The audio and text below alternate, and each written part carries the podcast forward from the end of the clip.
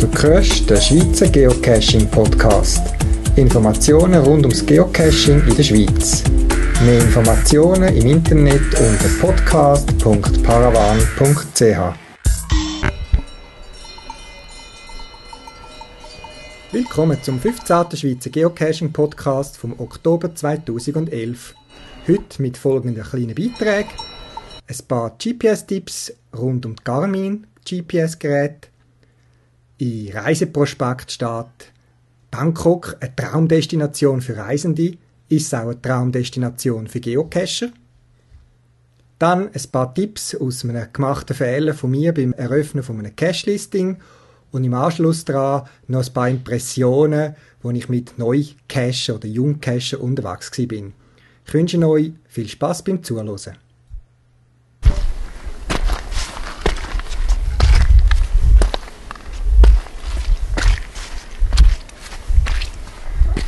Garmin hat wie regelmäßig neue Firmware-Versionen publiziert für ihre Geräte. Auf ein Update möchte ich besonders hinweisen. Das ist die Version 5.2 für die Garmin Oregon von der X50er Serie. Also zum Beispiel das Oregon 450, das 550er und andere. Der Update ist noch nicht verfügbar für äh, die X00-Serie, also das 300, das 200, das 400, aber er ist angekündigt, dass auch für diese Geräte der Update wird kommen. Was ist neu dran? Warum wollte ich ihn besonders erwähnen? Das sind zwei Sachen. Das eine ist, gerade im Bereich Geocaching haben sie ein paar neue Funktionalitäten eingebaut.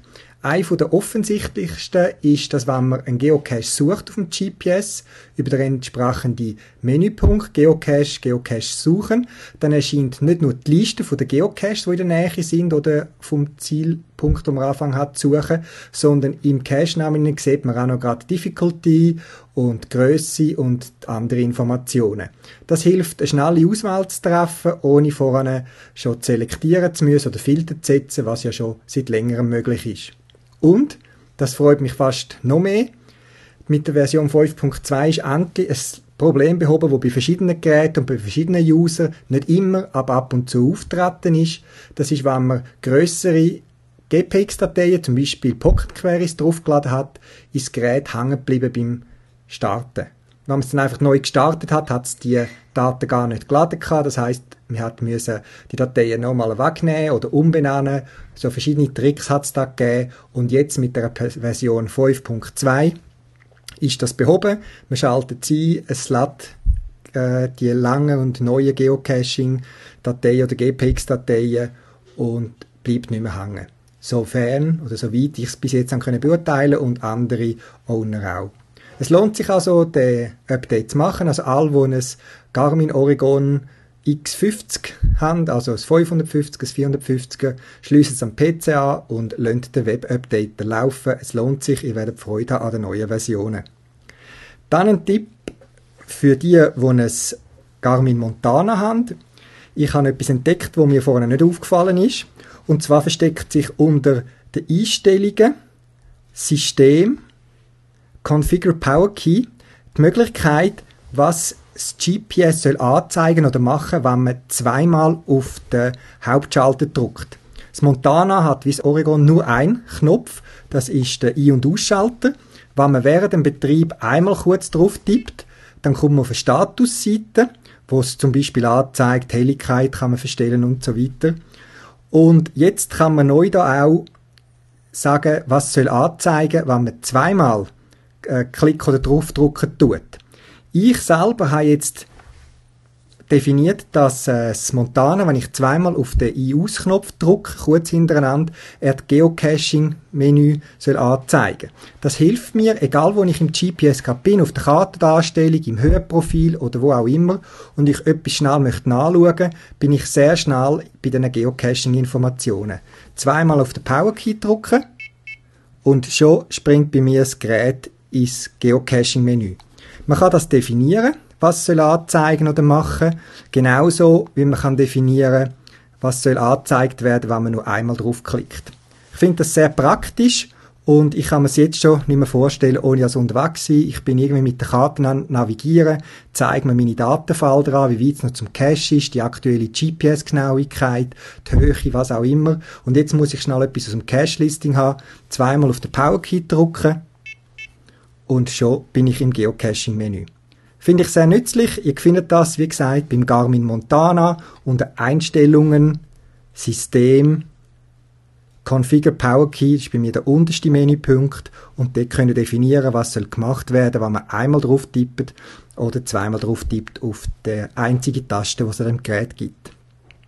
Ihr seht, Garmin ist immer wieder dran, Verbesserungen zu machen und die Erfahrung von mir zeigt, dass wenn, man, wenn sie irgendetwas Neues einführen, dass das für teilweise auch ältere Modelle nachgeführt wird, so wie, so, sofern es äh, möglich ist technisch. Also alle Oregon-Besitzer können vielleicht darauf hoffen, dass die Funktion auch in einem künftigen Update Ihnen zur Verfügung steht.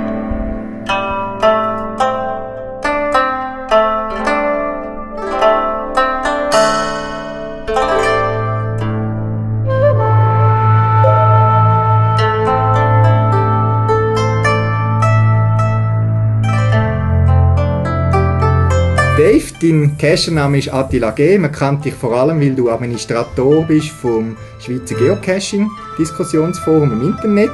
Du hast mir ein spannendes Mail geschickt, du sagst in Bangkok gewesen. Jetzt, ich kann deine Vorliebe für Baumcache, also T5-Klettereien. Hast du plötzlich Lust gehabt, auf Palmen zu klettern? Ja, schön wäre es gewesen. Nein, also in, in Bangkok, ich glaube, es gibt gar keine T5-Cache dort. Zumindest habe ich nichts gefunden. Nein, ich bin beruflich dort unten gewesen 14 Tage lang. Hat zuerst gedacht, da bleibt ja ganz ein Haufen Zeit, um Cash zu suchen. Und äh, am Schluss bin ich dann eine Woche krank und habe äh, eigentlich volles Programm gehabt, so ich gar nicht so wahnsinnig stark dazugekommen bin. Es hat aber gleich noch ein paar interessante Sachen gegeben, darum habe ich dir dann auch das Mail geschrieben. Du hast mir geschrieben, eben, du sagst eigentlich nicht gross an den touristischen Ort hinkommen, also all das, was ich kenne von Bangkok, von Fernsehsendungen und Literatur her, also Tempel, Pagoden, schöne Natur, das hast du, glaubst müssen auslassen. Also dort, die Cash dort hast du nicht können, gar nicht können suchen. Ja, das ist so. Ich bin also wirklich von Hotel zum Taxi ins Büro und einen Arbeitsplatz gegangen und wieder retour. Äh, und von dem her habe ich eigentlich nur so im richtig urbanen Teil von Bangkok können, äh, mich ein bisschen bewegen, um ein paar Caches zu suchen. Äh, vom ländlichen Teil, äh, sofern es den auch gibt, mit 15 Millionen Einwohnern, äh, habe ich eigentlich nicht wirklich etwas gesehen. Das ist leider so, ja. Jetzt, du bereitest dich ja meines Wissens immer auf, äh, vor auf so Touren. Wir reden also jetzt von der Stadt, vom städtischen Teil von Bangkok selber. Wie hast du dich vorbereitet auf deine Cash-Touren, sofern es Zeit noch klar hat? Also ich habe natürlich zuerst einmal eine Pocket Query gemacht und das war noch ganz interessant. Gewesen. Es sind etwa rund 470 Cash in Bangkok und etwa die Hälfte davon sind von einem Owner. Das ist, äh, so wie ich herausgefunden habe, ein Kanadier, der dort leben tut. Und ein Haufen andere Cash, oder die meisten Caches sind eigentlich von ganz wenigen Leuten ausgesetzt. Äh, so wie es aussieht, zumindest hat es für mich den Eindruck gemacht, sind das alles irgendwie Leute, äh, die dort äh, entweder äh, angezügelt sind, also wie der Kanadier, hat es zum Beispiel noch einen, einen äh, Australier gegeben, wo ich auch mit ihm in Kontakt war. Äh, und es sind dann auch vor allem Touristen, die die Cache suchen tun, also so der typische Thai, ich glaube, der weiß gar nicht, was ein GPS ist. Ähm, ja, also von dem her, ich habe mich mit der Pocket Query vorbereitet und habe gesehen, ja super, da hat sie ja jedem Ecke einen Cache und meistens sind es äh, ganz einfache, also so ein Einer und, und äh, wirklich äh, Mikros, meistens magnetisch, das ist mir aufgefallen. Es sind einfach sehr viele einfache Caches und dann dort denkt ja super, das ist ja easy. Aber es hat dann auch noch ein paar Mysteries drunter die ich gelöst habe. Und das war noch interessant. Gewesen. Durch das bin ich auch mit dem äh, Australier in Kontakt gekommen. Äh, ich habe ihm äh, meine Lösungen geschickt und habe dann äh, ihn darauf hingewiesen, dass da ein paar Fehler in, in seiner Lösung oder in, in seinem Listing äh, hocken tun. Und so haben wir miteinander Mails hin und her geschickt und es hätte auch noch ein paar FTF gegeben, die ich dort hätte können Leider bin ich überhaupt nicht mehr dazugekommen. Ja, das war dann halt Pech. Gewesen. Vielleicht eine äh, Kurzfassung von deinen Erlebnissen vorab, bevor wir ins Detail gehen. In Reiseprospekt habe ich schon gelesen, Traumdestination Bangkok. Äh, ist auch eine Cacher-Traumdestination? Ja, schon ein bisschen Traum, eher Albtraum, also zumindest für mich. Nein, es sind also wirklich keine schönen Caches gewesen, die ich dort äh, gesucht habe, wobei ich muss sagen, ich habe äh, zuerst einmal etwa 6 DNF gemacht ähm, und habe dann schlussendlich äh, mit halt der reduzierten Zeit, die ich zur Verfügung hatte, doch noch zwei äh, gefunden. Also bin schon froh gewesen, habe ich wenigstens die zwei können finden. Es ist äh, die Mikros, die da irgendwo versteckt werden, die sind also an Orten, ja, da hätte man also bei uns wirklich keine Freude, wenn wir, äh, wenn wir nur solche Caches hätten. Und ich kann dich ja, du bist nicht einer, der sofort aufgibt. Also ich gehe jetzt mal davon aus, dass die DNFs berechtigt sind und nicht einfach da, drauf vorbeigelaufen bist und gesagt hast, äh, ja, jetzt habe ich gar keine Lust. Äh, vielleicht kannst du dich ein bisschen mehr äußern zu den DNFs, bevor wir dann auch zu den gefundenen Geocaches kommen. Ja, also die DNFs, das war so, gewesen, also es hat ganz verschiedene Gründe gehabt. Einerseits muss man sich das vorstellen, es hat dort 24 Stunden Betrieb. Also es ist wirklich permanent etwas los. Und wenn man in diesen Straßen oder Seitengassen innen ist, da wird man ständig beobachtet. Also es ist völlig unmöglich, äh, irgendwie dort einen Cache zu suchen, ohne dass man beobachtet wird. Und das ist natürlich, wenn man sich das nicht gewöhnt ist, nicht unbedingt gerade ein schönes äh, Gefühl. Ähm, man muss sich das so vorstellen, einerseits eben, es hat wahnsinnig viele Leute, äh, die hat es rund um die Tour. Ich glaube, der beste Zeitpunkt, sage ich, habe ich mir sagen lassen, irgendwie zwischen morgen 4 und 6 um einen Cache zu suchen, um einigermaßen ungestört zu sein. Es hat äh, Taxis, äh, die ständig umeinander kurven tun. Es hat äh, Restaurants, wo, äh, wo offen sind und wo die Leute natürlich halb auf der Straße hocken tun. Es hat äh, Strassenstände noch und nöcher. Äh, und dann kommt dazu, dass der GPS-Empfang zum Teil relativ schlecht ist in diesen engen Gässchen. Also es, es, ist schon, nur schon von diesen Umständen her relativ schwierig. Zum Glück, muss man sagen, hat es relativ viele Spoilerbilder in der Listings drin. Und die helfen, teilweise zumindest. Ähm, das Problem ist dann einfach, wenn man irgendwo weiß, da ist der Cache, aber einen halben Meter nebendran hockt einer von der Security, weil die hat es auch an jedem Ecke dort, für jeden Parkplatz und jedes Hotel und jedes Restaurant, dann ist es einfach gleich immer noch sehr schwierig, zum irgendwo anzustehen und nach einem Cache zu suchen. Ich habe, du hast mir im Vorgespräch noch erzählt, ähm, dass du auch keine Lust hast auf Pizza und darum einen Cash nicht gemacht hast. Vielleicht kannst du das nochmal erzählen, das ja. habe ich auch noch witzig gefunden. Also die, die DNFs, es hat, äh, es hat eigentlich drei äh, ganz spezielle DNFs gegeben. Der, der eine ist äh, eine Pizzeria gewesen, und zwar ist im Listing inne als Hint gestanden, dass es äh, ein No-Parking-Sign, also ein Parkverbotsschild habe. Und dann denke ich, ja gut, also magnetisch Parkverbotsschild, das ist ja easy Job, oder? Da bin ich also dort angegangen und stehe vor der Pizzeria neben dem äh, Parkverbotsschild.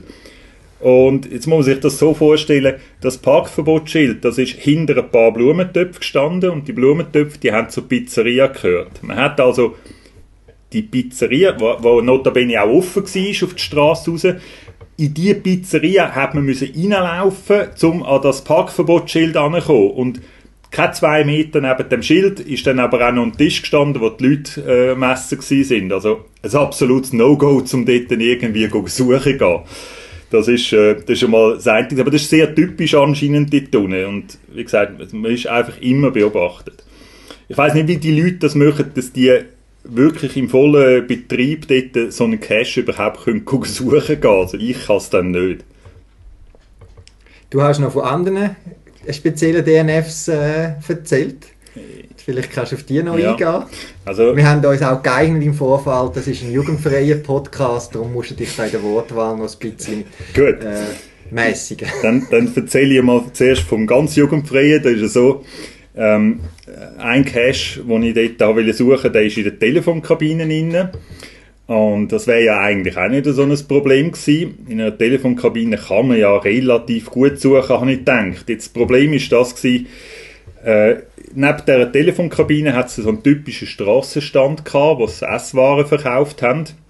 Und äh, die gute Frau, die dort den Stand betrieben hat, die hat gerade ihre ihren Vorrat in dieser Telefonkabine aufgestellt gehabt, oder? Also ich konnte notabene nicht können in die Telefonkabinen rein zum suchen gehen. Und auch am nächsten Tag ist der Stand immer noch dort gewesen. Das ist ein DNF und äh, nochmal ein, ein ganz spezieller DNF.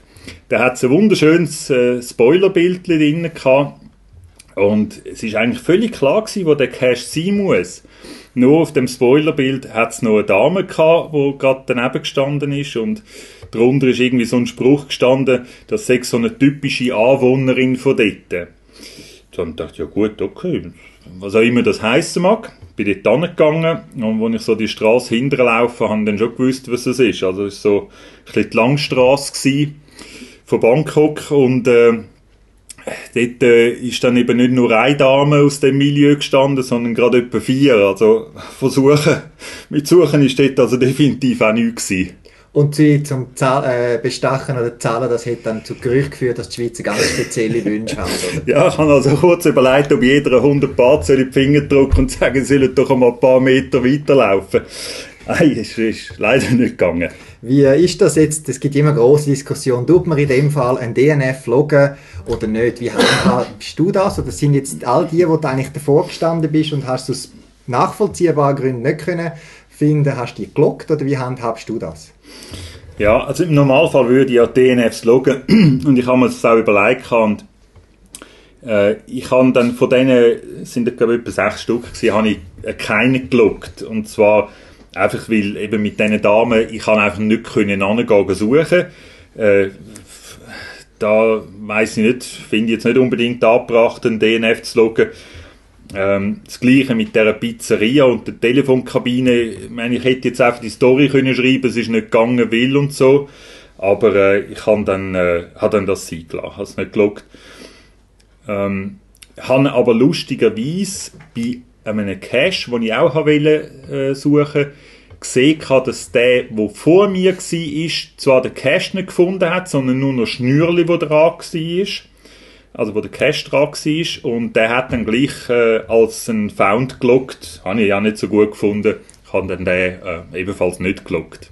Nach diesen vielen Misserfolgen, erzähl doch von deinen Erfolgen, oder hast du gar keinen gefunden? Doch, doch, ich habe, zum Glück habe ich zwei gefunden, also äh, kurz bevor ich habe abreisen wieder. Äh, das eine ist also auch direkt an so einer Hauptstraße, äh, neben einer sechsspurigen Straße gewesen. Und äh, der Ort oder der Cache hat Times Square geheißen. Äh, ist in so einer Rabatte drin ein magnetischer, also wirklich ein ganz stieren Cache, aber selbst der, wenn irgendwie gerade äh, drei Taxis vor einem stehen und die Taxifahrer schauen einem ständig an, ist es nicht ganz so einfach, das Teil rauszuholen. Nee, äh, wie auch immer, ich kann den als erster können schauen bin also heilfroh habe ich wenigstens endlich einmal einen in Bangkok gefunden gehabt. Das war also schon fast das Highlight gewesen, der, der schäbige Cash da. Äh, nichtsdestotrotz, es hat dann noch einen gegeben, äh, in einem Park innen. Das war ein Small gewesen, und ich bin froh gewesen, weil es hat fast nur Mikros dort, also Small oder etwas Größeres, das ist also eine ganz seltene Ausnahme. Äh, ich habe zwei Coins mitgenommen, die möglichst weit haben müssen reisen und einer hätte irgendwie nach Indien sollen. Also von dem her ist das ähm, gar nicht so schlecht gewesen, den dort auszusetzen. Ähm, bin in Park rein, beziehungsweise wollte in den Park rein, als ich zur U-Bahn aussteige, am Abend, um 6 Uhr war, es äh, stockdunkel plötzlich und es hat angefangen zu donnern und blitzen. Und weil es dort dann, dann richtig sinnflutartige Regenfälle kann geben habe ich gefunden, nein, jetzt gehe ich nicht mehr in den Park rein, ich komme dann morgen wieder vorbei. Gut, am nächsten Tag, am Morgen wieder dort gefahren mit der U-Bahn. In den Park rein, ein wunderschöner Park gewesen.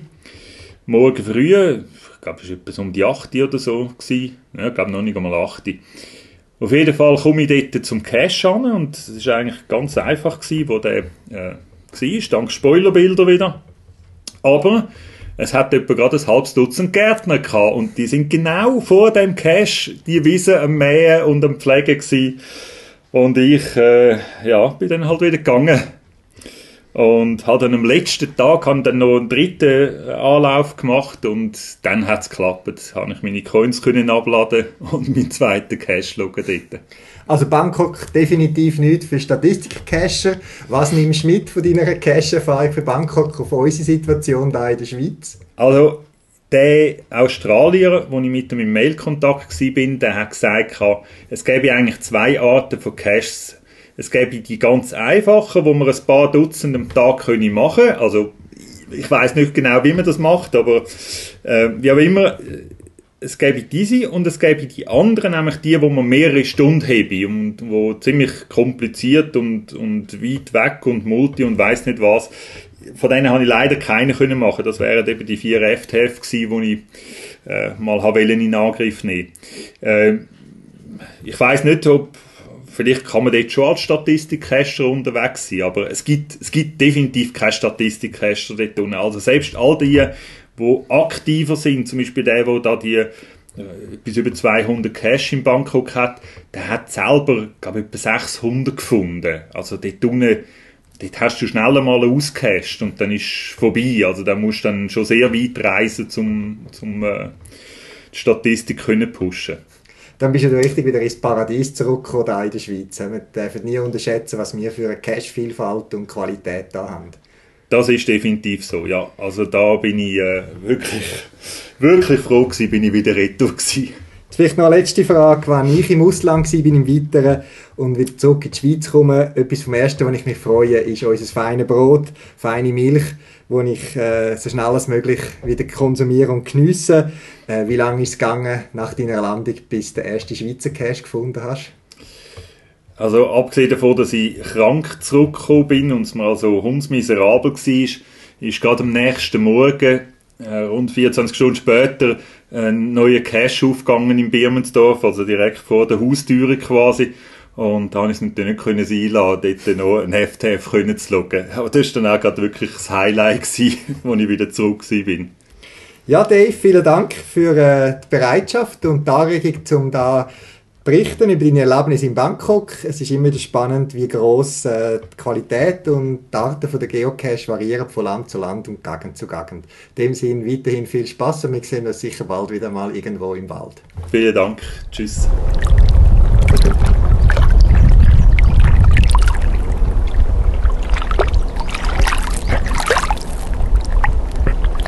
Aus Fehlern lernt man bekanntlich am besten.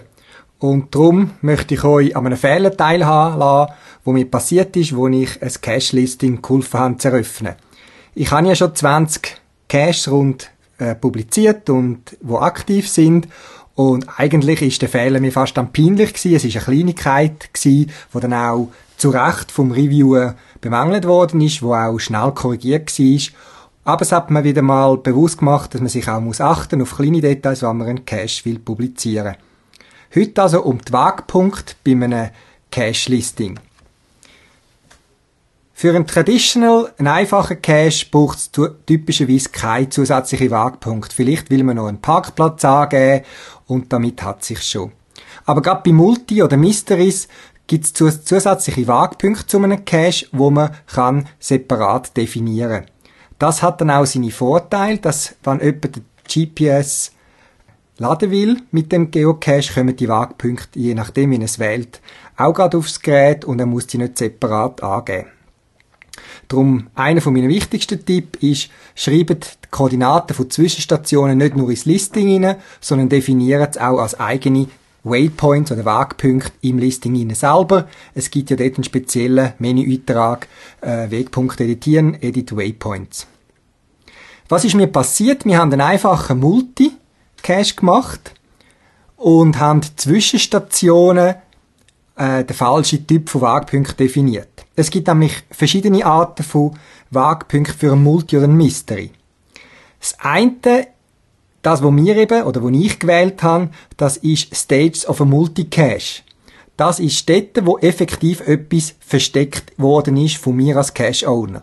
Irgendein Filmdösli oder ein Zwischencache oder irgendeine technische Installation, wo die nächste Information gibt. Es ist für den Cache etwas versteckt oder angeklappt worden, eine Etikette, eine Markierung mit UV gemacht worden, etwas, wo bewusst für den Cache dort platziert worden ist. Ein so ein Punkt muss als Stage of a Multicache taxiert und definiert werden. Bei unserem Multicache ist es aber eigentlich nicht ein eigentlicher Multicache im Sinne von mit versteckten Stationen, sondern es sind verschiedene Stationen, wo man etwas hat müssen herausfinden, wo schon dort war. Typischerweise sind das irgendwelche Jahreszahlen. Es gibt auch Caches, wo irgendeine Zahl muss abgelesen werden, wo man etwas muss beobachten, wo schon dort ist, schon immer dort war und wo nicht extra für den Cache platziert worden ist. Der Typ von Wegpunkt nennt sich Question to Answer. Die beiden Wegpunkttypen unterscheiden sich auch durch Symbol. Stage of a Multicache hat so wie zwei Fußabdrücke und Question to Answer ist so eine Art Puzzleteil. Also so interpretiere ich das Symbol. Mir ist also passiert, dass ich für die Zwischenstation eine Stage a Multicache genommen habe, dort aber nicht versteckt habe, sondern man hat dort hin und etwas beobachten oder finden, wo, wo sich so oder so in deren Umgebung befindet und haben das müssen zurückändern auf Question to Answer. Der Einwand vom Reviewer ist natürlich absolut korrekt gewesen und die Änderung, das ist zwei Minuten gewesen und dann ist alles behoben worden. Und der Cache umgehend freigeschaltet. Es gibt noch weitere Wegpunkte, die man definieren kann. Parking Area ist klar, klar, das ist eine Parkplatzmöglichkeit, wann man will, eine Parkingmöglichkeit angeben oder wenn es ein spezielles Gebiet ist, wo vielleicht ein bisschen heikel ist, dass man nur dort soll parkieren das Auto, dann kann man das dort angeben. Ein Referenz-Waypoint, dort ist eigentlich nichts versteckt, dort ist auch nichts zu finden. Das ist, wenn man irgendwie etwas Spezielles möchte zeigen rund um den Cache herum. Sagt das eine Grillfeuerstelle, ein Brunnen, oder sonst eine Möglichkeit, um sich verpflegen oder ein Feuer zu machen, wo dann im Cache-Listing soll erscheinen, dann kann man das als Reference Waypoint definieren.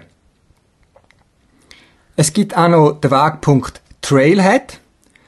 Das ist übersetzt quasi der Start vom Weg, der Wegstart oder der, der Einstiegspunkt in, auf den Weg zum Cache. Also der Beginn von einer Wanderung, von einer, von einer Bergtour oder was auch immer. Gerade bei einem Multicache kann es Sinn machen, dass man die erste Station als Trailhead definiert. Und in dem Fall könnte es zum Beispiel sein, dass die originalen Cache-Koordinaten, die offiziellen Cache-Koordinaten identisch sind mit dem Trailhead.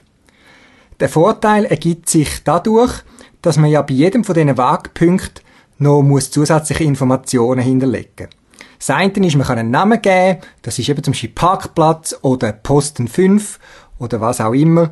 Das sind Namen, die selbstsprechend und selbsterklärend sind.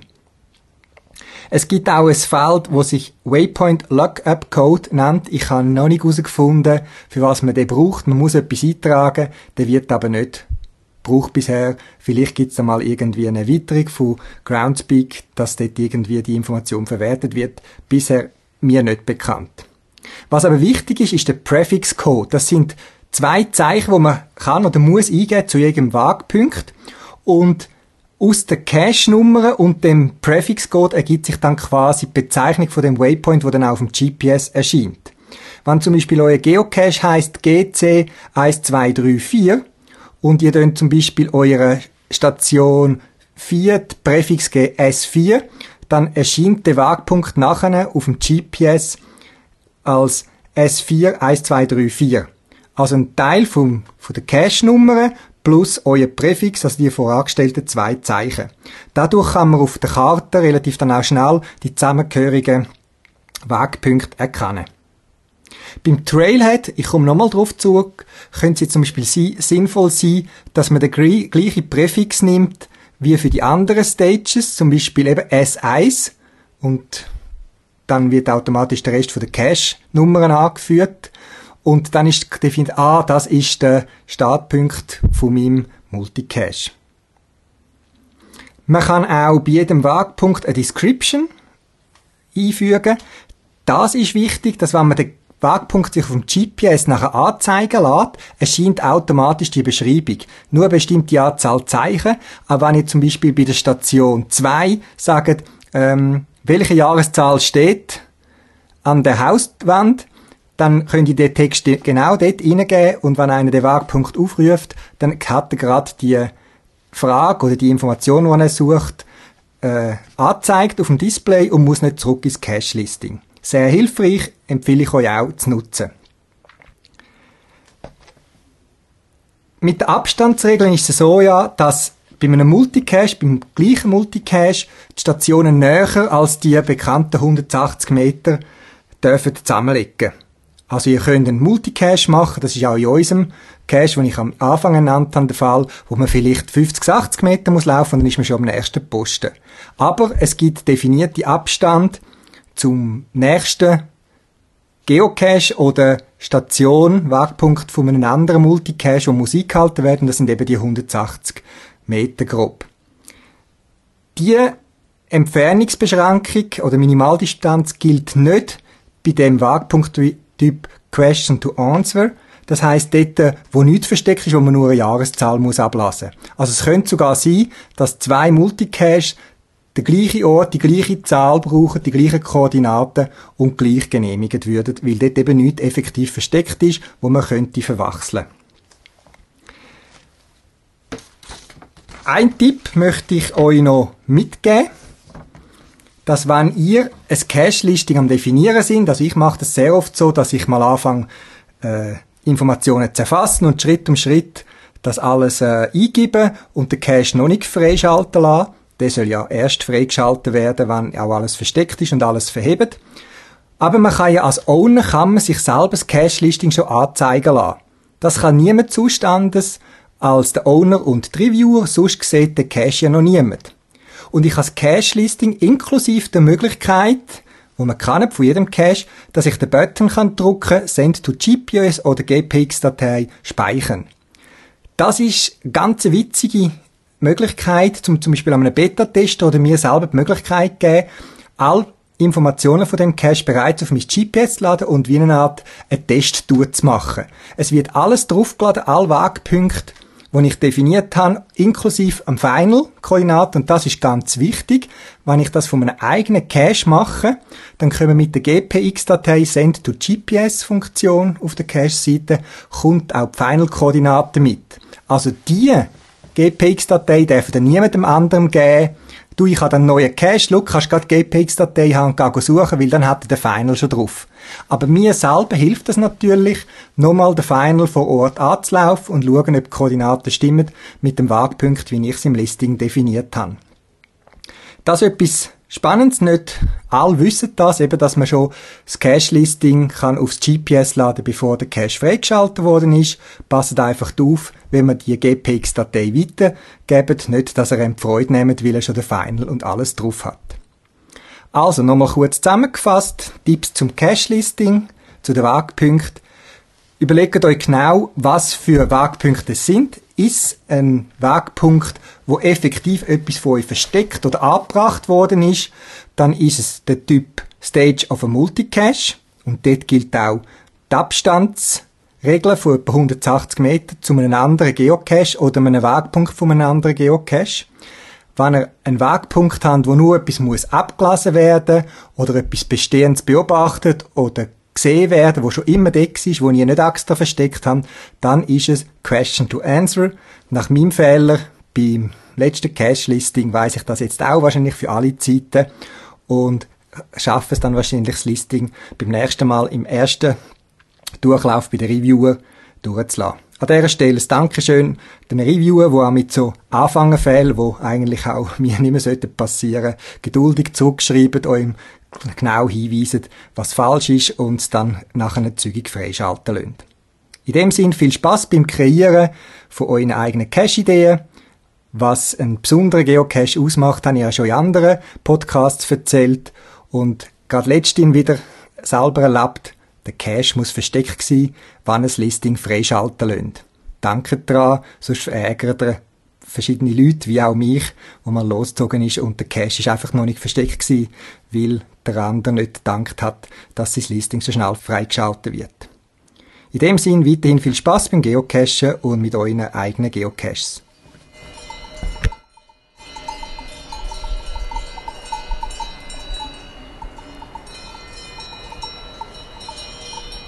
Zum dritten Mal hat die Schatzsucherlage stattgefunden. Ein Ferienlager für Kinder zwischen 9 und 13 Jahren, wo während einer ganzen Woche Stück um Stück ins Geocachen eingeführt worden sind. Natürlich ist auch Theater gespielt worden, gesungen, man hat Spiele gemacht und vieles anderes, was zu einem Ferienlager gehört. Aber das Geocachen ist ein wichtiger Punkt in dieser Woche. Ich bin jetzt mit den Kindern da unterwegs. Wir sind auf der Suche, nachdem sie jetzt gelernt haben, was Geocachen ist, auf der Suche nach richtigen Geocaches da umeinander in der Region Hasliberg. Und neben mir ist ein Bub. Vielleicht sagst du schnell deinen Geocache-Namen. Wie heisst du als Geocacher? Ich heiße Paslochs.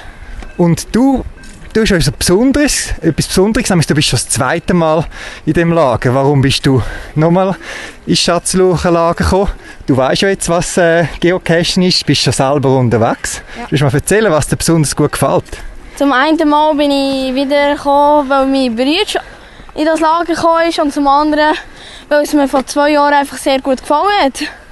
Aus welcher Region kommst du etwa? Region Solothurn, also Kanton. Jetzt in der Zwischenzeit sehe ich, hast du aber ein eigenes GPS. Mit was für einem Gerät bist du unterwegs? Mit einem Garmin Dakota 20. Und äh, kommt mir das einfach zu über oder woher hast du das? Haben wir einen Teil habe ich Geld vom Geburtstag, von Weihnacht und sonst habe ich es vom Sack Geld zusammengespart. Jetzt, äh, du weißt, es gibt ganz einen Haufen verschiedene Cache-Arten und Cacher-Typen. Was für Caches gefallen dir besonders gut? Mir gefallen die, wo man ein bisschen entweder Hirn braucht oder wo man leicht kann finden kann oder an einem schönen Ort sein. Gut, vielen Dank. Ich begleite jetzt die Kindergruppe da auf der Cache. Wir sind näher am Final vom Cache die verschwundene Straße. Wir streichen da durchs Gestrüpp. Jetzt dürfen wir da nicht zu viel verraten wo wir uns da befinden. Es ist ein äh, Cache mit einer Geschichte, wo Geschichte erzählt von einer Straße, die mal verschwunden ist. So, wie weit ist es noch? Schaut mal aufs GPS.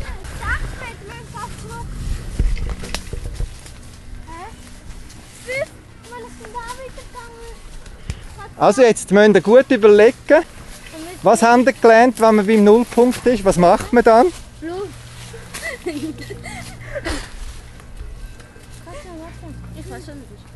Wo würdet ihr Ihre Nacht verstecken?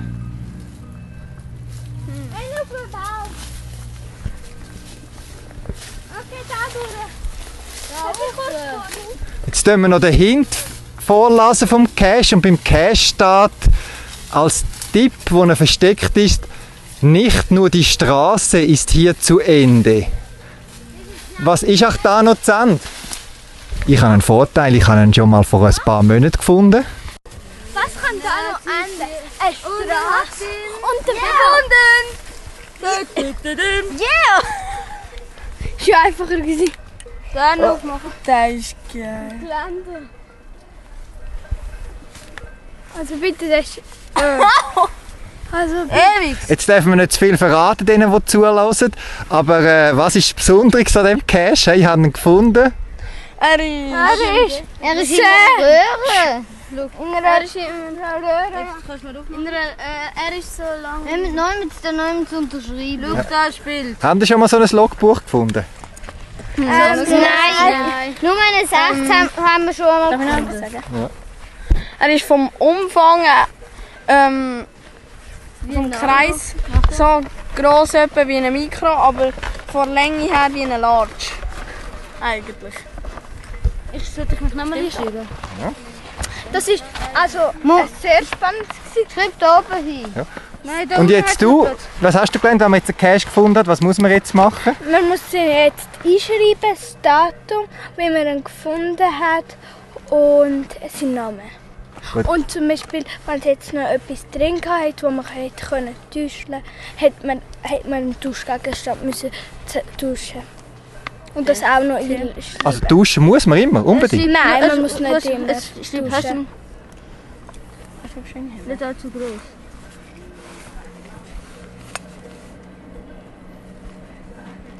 Jetzt kommen wir noch.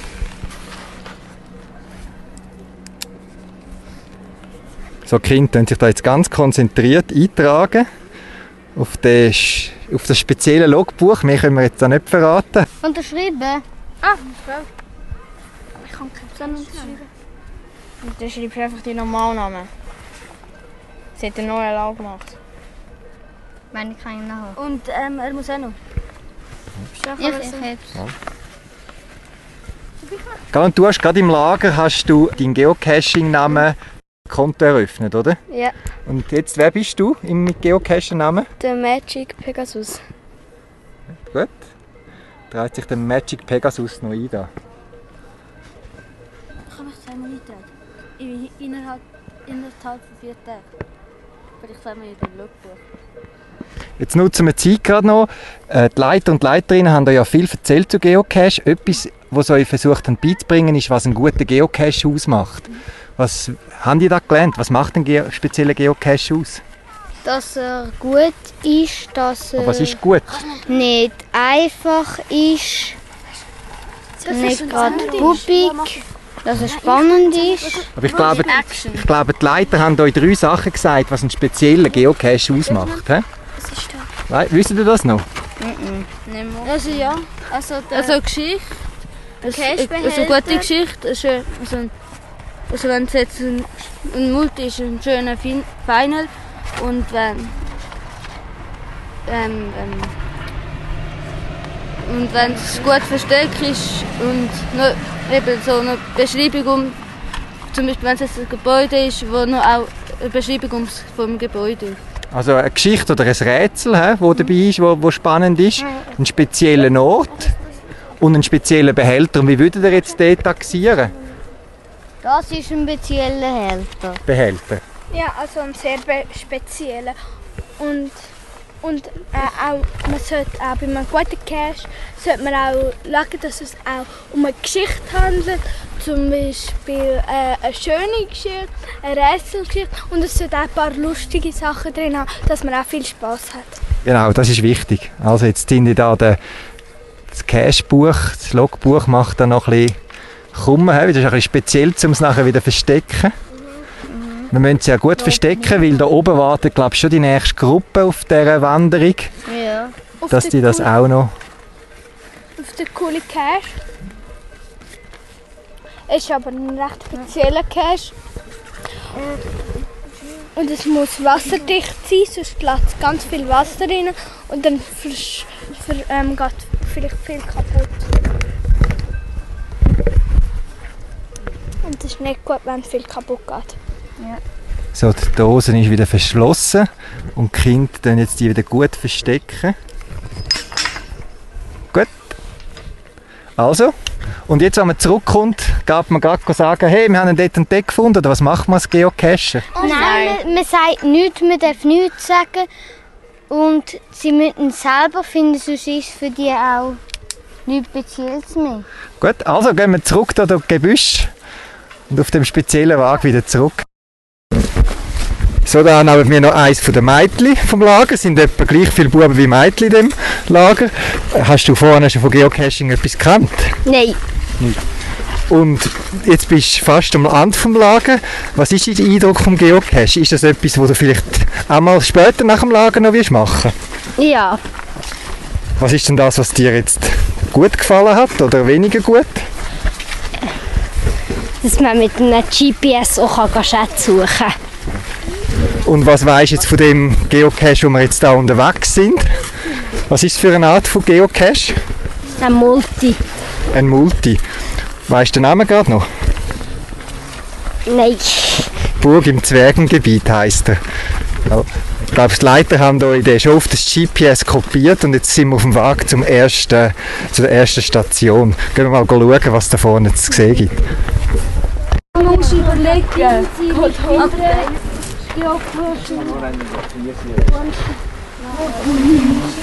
den hergetan? Wir haben jetzt da den ersten Zwischenposten gefunden mit einer Information, die wir jetzt auch nicht verraten. Und was könnte das sein? Deine Theorie ist? Meine Theorie ist, dass es 42 plus 16 25 können sein. Das sind, das sind so römische Zahlen und es sind verschiedene. Man kann sie eben auseinandersetzen und dann hat man sie. Aber Aber, und wenn man die zusammenrechnet, gibt es eine Summe von 25.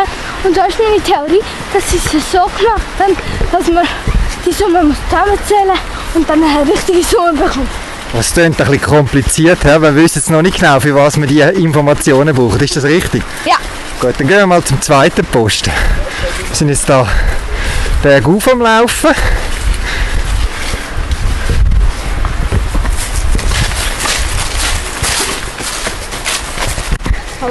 Ich. So. Jetzt sind wir gerade beim zweiten Posten. Wir warten ist das da?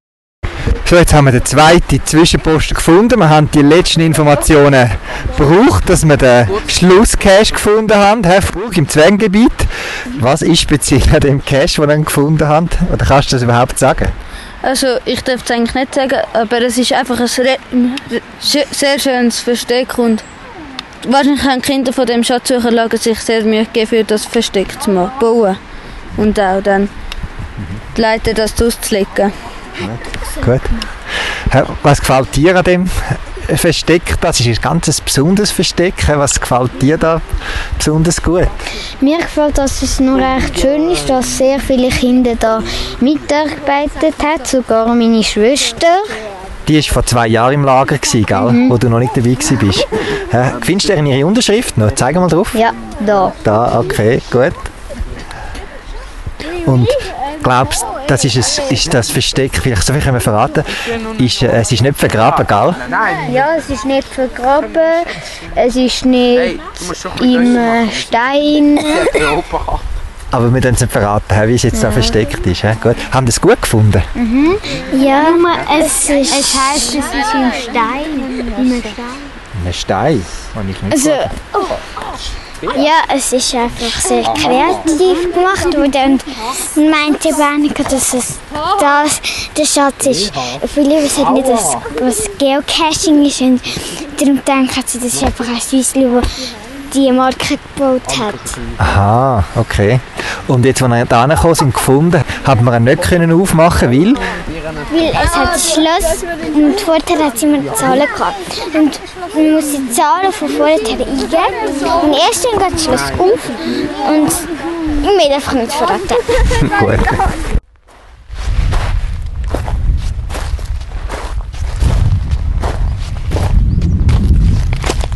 Das wäre es auch schon wieder gewesen für das Mal vom Schweizer Geocaching Podcast. Links zum Beitrag und weitere Informationen findet ihr auf der Podcast-Seite unter podcast.paravan.ch. Wenn ihr eine Idee oder einen Beitrag für einen Podcast habt, schickt mir ein E-Mail auf podcast.paravan.ch oder benutzt das Podcast-Telefon, ein Telefonbeantworter, wo 24 Stunden für euch parat ist. Ihr findet Telefonnummern auch auf der Podcast-Webseite. In dem Sinn, viel Spaß beim Geocachen und bis bald im Wald. Thank you.